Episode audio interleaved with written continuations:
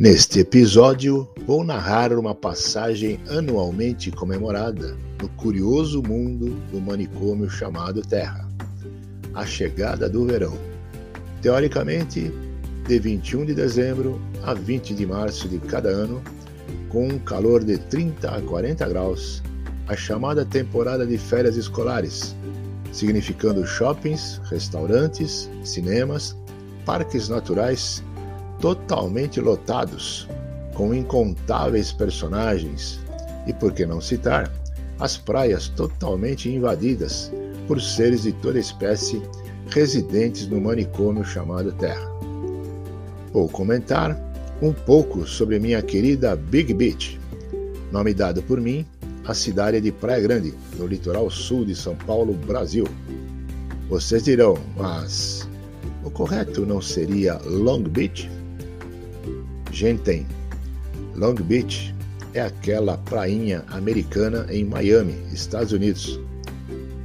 A nossa praia, genuinamente brasileira, é Big Beach e seus 18 quilômetros de orla marítima com linda jardinagem cuidada com carinho e amor. Grama verdinha, lindos coqueiros e palmeiras, acompanhando por toda a orla uma ciclovia que nos leva do Canto do Forte, em Big Beach, a Solemar, o próximo município. Show de natureza, tendo o mar como pano de fundo.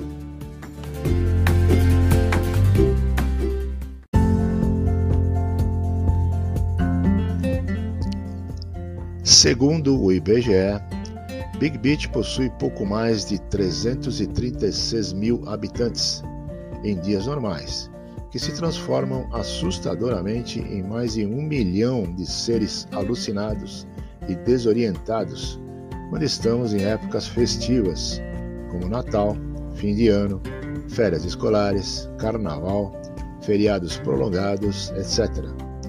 Seres que procuram a toda prova curtir a liberdade que um ambiente natural, como uma praia, oferece a seus habitantes, e desta forma acabam se excedendo. Como sempre digo, as pessoas confundem liberdade com libertinagem, ou extravasar com extrapolar. Parece que não existe mais nada ou ninguém no manicômio.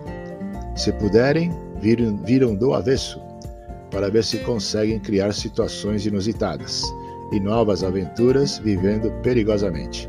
Incrível! Com isso, acabam exagerando em seus atos, incomodando muito os habituais moradores de Big Beach.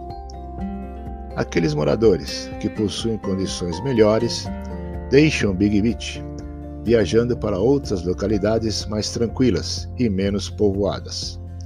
Os que ficam na cidade são submetidos a um verdadeiro teste com tanta adrenalina, testes de paciência, de bom humor, educação, etc. Ou seja, tudo que um ser vivo neste manicômio deveria estar cansado de saber.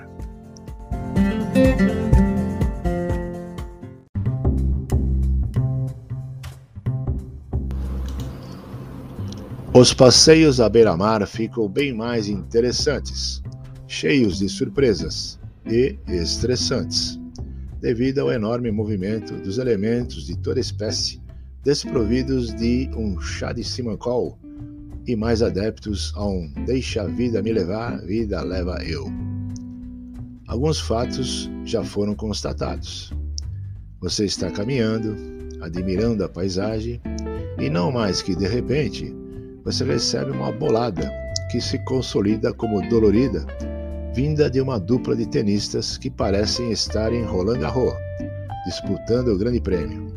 E certamente nem sequer um pedido de desculpas será dito ou ouvido por parte dos atletas. Outra semelhante é o de estar caminhando, pensando distante, procurando relaxar, agradecendo a Deus pela natureza que nos brinda naquele ir e vir de ondas marinhas, um céu azul de metileno com aquele sol incandescente que nos bronzeia, revitalizando nossa vitamina D além do ar puro envolvendo num clima de descontração e alegria. Quando, não mais que de repente, passa uma pequena criança em direção ao mar. Tromba com você, faz com que você perca o equilíbrio e caia no chão arenoso, ao som de um pai ou mãe vociferando: Tá cego, cara! Não viu meu filho, pô? E você levanta do chão sem a ajuda de ninguém, sujo de areia, com dores, pois o impacto foi grande e a queda inevitável. Na sequência, em plena recuperação, leva uma bolada, agora de vôlei, pois alguns atletas amadores pensam em estar nas Olimpíadas e precisam mostrar o melhor para serem aprovados. Então levantam bolas e na sequência vem aquela cortada violenta, como em jogos oficiais, pouco se preocupando com quem esteja por perto. Diante desse bombardeio antiaéreo, você acaba se recolhendo a uma área pouco menos tumultuada, fugindo inclusive dos ambulantes que atravessam a praia de ponta a ponta com seus objetos para venda. Longe de qualquer tipo de agressão, você fica admirando o lado bom desse divertido local. As beldades entre homens e mulheres que desfilam em seus respectivos trajes, como um colírio para os olhos, banhando a menina dos olhos ou fortalecendo a catarata que se forma no globo ocular. Vai depender do grau de feiura ou beleza que você visualizar. Diante disto, entre 10, 20 30 beldades que desfilam à sua frente, talvez você consiga selecionar apenas uma, que possa ser classificada como Miss ou Master. Big Beach, na verdade, não é a praia ideal para este selecionamento.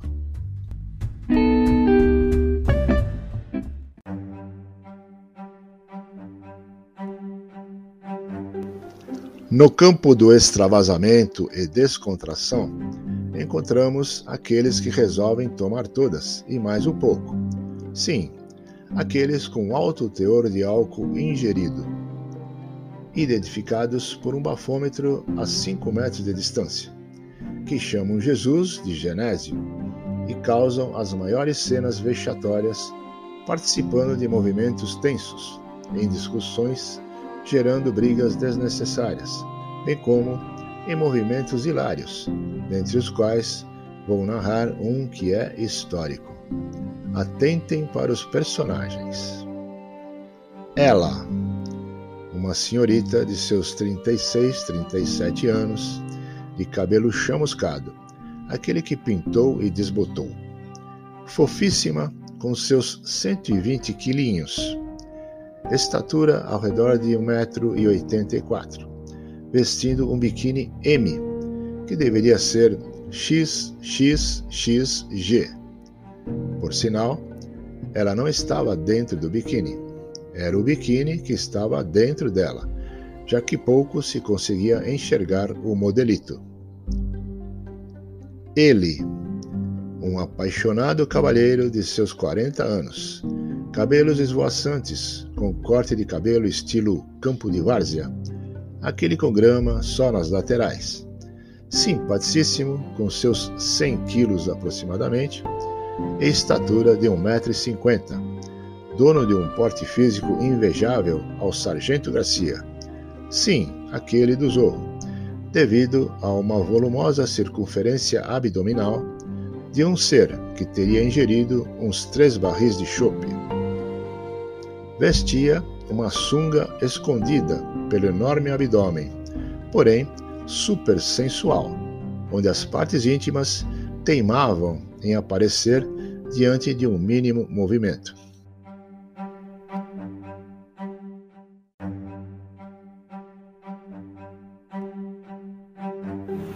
Este é o apaixonado casal que, se não bastasse minha descrição, estavam bêbados, ou melhor, trêbados, e vamos à cena. Ela estava saindo do mar como uma deusa, após um banho refrescante para acordar, dada a extrema situação alcoólica, procurando ajeitar seus enormes dotes físicos com partes e peças do pequeníssimo biquíni que trajava. Eis que surge o garboso infante namorado, cambaleando e atrevido, tropeçando nas próprias pernas e tenta levantá-la no colo para levá-la de volta ao mar. Imaginar a cena: um cara de 1,50m tentando levar a pequena de 120 quilinhos e 1,84m de volta ao mar. Vocês acreditam que poderia dar certo? Ouçam a seguir.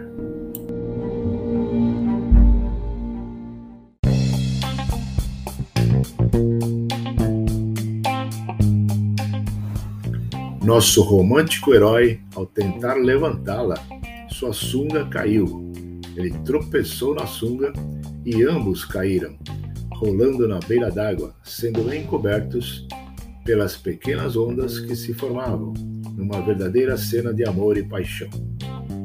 Quando conseguiram se recuperar do enorme acidente, a cena era ele com a sunga nos pés, ela sem a parte superior do biquíni e a plateia ao, ao redor não sabia se ajudava, se ria ou aplaudia. Ambos resolveram entrar correndo no mar para se recompor e tentar salvar o biquíni da mocinha. Não conseguindo, procuraram sair do mar sem chamar atenção, apesar do público estar ansioso pela saída do casal, em especial a mocinha. Ele já recomposto, com sua sunga no devido lugar, e ela, por não localizar a parte superior do biquíni, saiu de braços cruzados sobre os seios, tentando escondê-los. Um tanto difícil, devido ao seu enorme volume.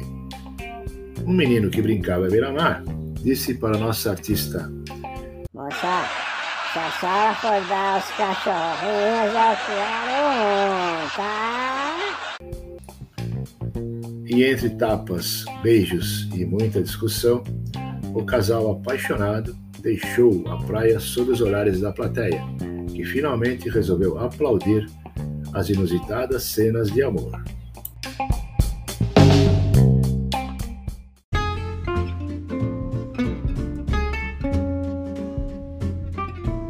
A hora da abobrinha se despede, prometendo voltar semana que vem, com novas histórias e curiosidades, do manicômio chamado Terra. Façamos valer a hashtag mais humor, menos rancor. Divulgue e pratique, hashtag mais humor, menos rancor. Até o próximo episódio.